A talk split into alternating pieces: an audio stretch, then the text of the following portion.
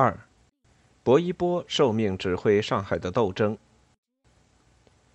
五反运动二月上中旬在上海发展的轰轰烈烈，但是进入到二月底，报纸上虽然依旧狂轰滥炸，许多工厂和商店中工人店员的热情却明显的降温。其原因很简单，已经有太多例子证明，不管军管会有怎样不许停工、停业、停火、停薪的命令，资本家在现有形势下终有撑不下去的时候。搞垮资本家和店主，工人和店员就没饭吃。这个时候，因为停工歇业，已经造成整个上海十三万职工失业，比一九五零年二六轰炸所造成的失业人数还要多。而且，经济和生产形势还在进一步恶化中。据劳动局三月上旬报告称，建筑、五金、医药用品、食品、轻工业和手工业。包括搬运等行业都发生严重失业情况，许多工人、店员需要紧急救济，因此尚有工可做的众多工人和店员都不能不开始为保住自己的饭碗打算。原来天天喊话的店员宣传站也消失了，有些工人则把工会张贴的军管会规定干脆撕掉。一些职工公开讲：“现在无反，反的我们吃饭都成问题，还是不反的好。”上海的五反运动明显的陷入一种进退两难的尴尬境地。二月二十五日，根据毛泽东的指示，中央人民政府节约检查委员会主任委员薄一波受命前来上海，具体指导运动的进行。经过两三天时间的调查研究与座谈之后，薄一波报告毛泽东并中共中央称，上海此前五反虽有成绩，但有些同志。特别是下面工作的同志，对无反究竟反什么、不反什么概念还是很混乱。在工人店员中，不是无反，而是一切都反，反剥削、反压迫、反资本家生活腐化等等不一而足。同时，上海无反运动开始较迟，各地各机关来上海找材料均很多，有的不听市委指挥，自动找商店，并有的自行抓人。一个资本家常常有二三十个单位去找，有若干个单位轮流向他开斗争会，所以五反还没开始就已经补起了二百多人，其中有些是必须抓的，也有的被抓走转送了。所以一方面必须明确的确定无反的内容，以便确定无反的政策界限。若没有这一招，就一定会搞乱。另一方面，必须消灭任何无组织现象，实现统一指挥。据此，薄一波建议采取如下办法：一、上海共有工商业十六万三千户，二百七十七个行业，其中重要行业八十个。按纳税方法分，定期定额四万两千两百户，民主评议是一万八千七百户，查账征收两千两百户。这是划分资本家大小好坏大体合乎实际的比例。此外，用三种办法，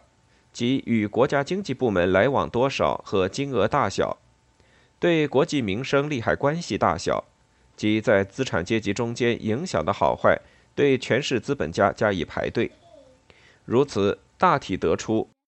守法的五百七十户占总户数百分之三十五。半守法、半违法的九万七千八百户，占总户数的百分之六十；严重违法、完全违法户八千一百五十户，此数字恐怕大了些，拟减至六千户，占总户数百分之五。二、上海上层资本家，包括同业工会的主委、区工商联主任以上人员在内，共有五百余人。根据其政治态度，工业或商业。五种罪行大小分成应予保护的、一般保护的和坚决打击的三类，名单已经拟出，正征求各方意见中。上海少数同志如顾准等，又趁此机会把大资本家，而且是比较靠拢我们的大资本家，包括荣毅仁、郭歹活、刘敬基、刘洪生、金淑平等在内一起打掉，实行社会主义的响头。所以必须有此规定。三、组织无反工作队或战斗小组，决定立即抽调一万个有阶级觉悟、有斗争经验，而且斗争性强的电员工会的基层干部，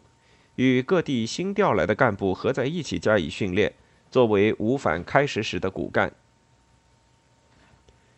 博还建议利用已经组织起来的一千一百人，包括中央和各地来此找材料的五百人在内，专门整理群众检举和资本家坦白的三十六万件各种材料，使各工作队和战斗小组熟悉和掌握上海已有的坦白检举材料，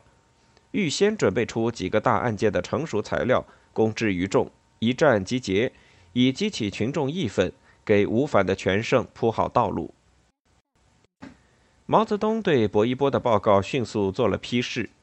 包括要求上海对资本家应按中央新的划分标准，划为守法的、基本守法的、半违法半守法的、严重违法的和完全违法的五类，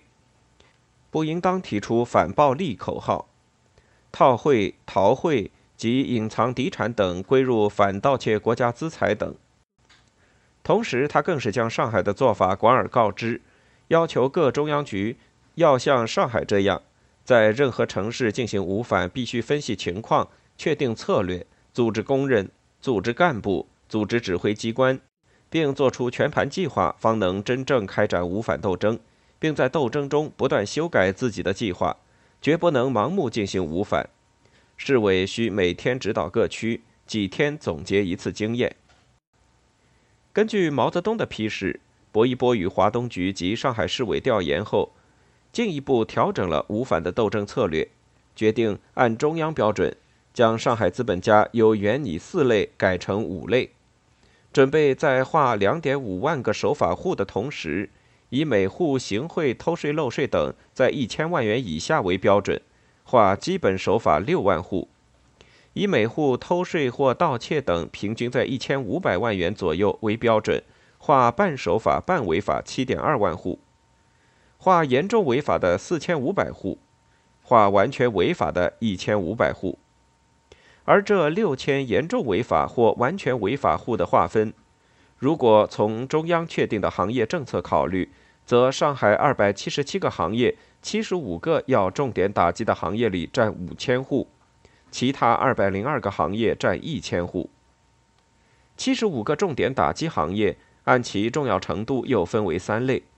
其中五金商、化学原料商、国际贸易商、钢铁商、落麻袋商、营造工业、报关运输行、汽车材料商、照相材料商、新药商、电器商。五金零件商和汽车零件商等二十一个行业为重点打击对象。一万两千一百三十四户中，初步确定打击两千零八十七户。医疗器械商、仓库商、植物油炼制、棉布商、粮食商、房地产商、铜锡商、金属品冶铸、家用化工、木器商、金融保险业。五金零件工业等三十一个行业为次要打击对象，两万零二百一十二户中，初步确定打击一千三百一十八户，而棉纺、面粉、造纸、铜料冶制、搪瓷等二十三个行业为个别打击对象，八千零三十四户中，初步确定打击七百二十八户。新的方案突出强调了上海的特殊性。提出了对大资本家要竭力保护的政策方针，说明上海工商业上层分子，包括市政府委员、市协商会委员、区协商会副主席以上人员、民主党派主要负责人、市工商联执监委员和同业工会主委，共三百五十七人。这是全上海工商界特别六千户工商业户的缩影。他们在政治上、经济上。确具代表性，处理时应注意。拟分为五类：第一类是比较靠拢我党、代表性大，其企业对国计民生有利者，应予保护过关，需退财退税，退而不罚。如本人未负企业实际责任，其企业就企业单位处理。共计十八人：盛丕华、刘洪生、溃炎方、王子显、盛康年等。第二类是一般代表性人员还好，其企业对国计民生有利者一般保护，但需把问题交代清楚，退而不罚。有胡觉文、刘敬基、胡子英等七十四人。第三类是其行业中或地区中有一定代表性，人员尚可，彻底坦白，大部退而不罚，个别又退又罚，政治上降级使用。有韩志明、严耀秋、武锡林等一百七十人。第四类是罪行严重，坦白不彻底，人缘不好，又退又罚，但一般罚而不垮，个别需抓但不关。政治上降职使用或解除一部分职务，有樊景云、傅守普、陆生田等六十四人。第五类是五毒俱全，罪行严重，抗拒无反，其企业或在淘汰之列，或应由国家接管，不成不足以平民愤者，又退又罚，要罚垮一部分，有些要关起来。考虑到经济生产形势的压力。方案提出了用一个半月时间，到四月底五月初基本解决问题的速战速决计划。其步骤是：第一阶段只对重点行业的重点户，比如一百多户进行斗争，等于典型试验。四取得经验之后再行推广。第二阶段再增加一批，比如平均每区以一百户计，则可有两千一百户。并同时迅速逐步地清理守法户、基本守法户和半守法半违法户，形成无反统一战线。第三阶段再增加一批，如果搞得好，多数可不战而胜，争取俘虏即可。第四阶段可进入清理案件、做结论、发通知书，集中力量解决严重违法户和完全违法户。基于前一阶段无反政策不清、乱打乱斗的情况，方案明确提出：捣乱金融、贩运鸦片、官场停火，按政府发布的其他有关法令办理，不列入无反。小额回扣、请吃馆子或看电影一两次和被人勒索，均不叫行贿，而叫做小毛病、小问题。偶尔失密，无意中谈及财经情况。或商人虽有意，但只是为了生产而向工作人员公开打听生产情况，如某种生产是否过剩、可否举办等，不能一概视作盗窃国家经济情报或作探。不要提反暴利口号，超过十五分利润者均属违法的说法是不策略的，也是错误的。不要一切都反，如所谓反剥削、腐化，说资本家跳舞娶小老婆等等。无反追溯的时间，除隐匿侵吞敌产可以从日本投降以后算起，其他则从中华人民共和国成立之日算起。与此同时，为了使生产不致因无反而停顿，做到一面生产一面斗争，你做下列几件事情：一，在斗争开始时，明令宣布不得停工停火，并通过工会动员工人，保证生产继续进行；二，国营企业应继续加工订货，不使资方获得停工借口。最近，上海市场应恢复加工订货，人民银行恢复放贷，市场已较前半月大为松动。票据交换已由每日八百亿元增到一千六百二十亿元。三，由负责人宣布一个无反公告，已在起草中，说明无反的必要和无反的政策。你将划分资本家为五类及其处理原则一并宣布。薄一波估计，整个运动搞下来，办守法办违法户应退财退税加少数罚款的数目，每户平均约为一千五百万元左右，合计约有一万三千亿元。严重违法和完全违法户退资财退税罚款加部分没收数目，每户平均约为三亿元左右。合计约有一万八千亿元，两项共为三万一千亿元。一九五一年，国家以加工订货、收购、购买军事用品、机器等方式投到上海私人企业中的款项约为二十万亿元左右。我除征收他一万八千亿元所得税，再用无反整他三万亿元，共四万八千亿元，是天公地道的。注意到上海的特点和整个经济形势所发生的问题，中共中央显然对薄一波所提方案中的统战策略仍不满意，明确电示，列为一般保护对象的资本家人数过少，必须增加。二，划办守法办违法户七点二万太多，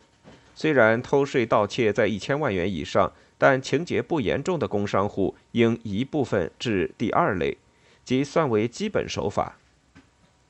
上海市委三月十九日来电说明，已照毛泽东十六日电，将原计划的基本守法户数目由六万改到七万户到七万五千户，占工商户总数的百分之五十左右，连同守法户两类共占总户数的百分之六十五到七十。基本守法户是以违法一千万元以下为标准。但在一千万元以上、两千万元以下，坦白较好者仍算作基本守法户。只有如此，才能扩大基本守法户。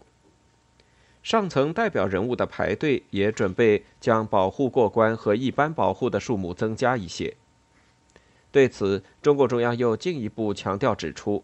在上海基本守法户一般规定以违法所得在一千万元以下者为标准是适当的。但有些户营业额颇大，而违法所得虽在千万元以上，情节并不恶劣。例如，只有漏税或成本核算稍高，因营业数量大，违法所得超过两千万元。坦白较好者亦可算作基本守法户，而不要机械定为违法所得在两千万元以下者。如此可使基本守法户扩大。可使若干比较规矩的大户亦算作基本守法户，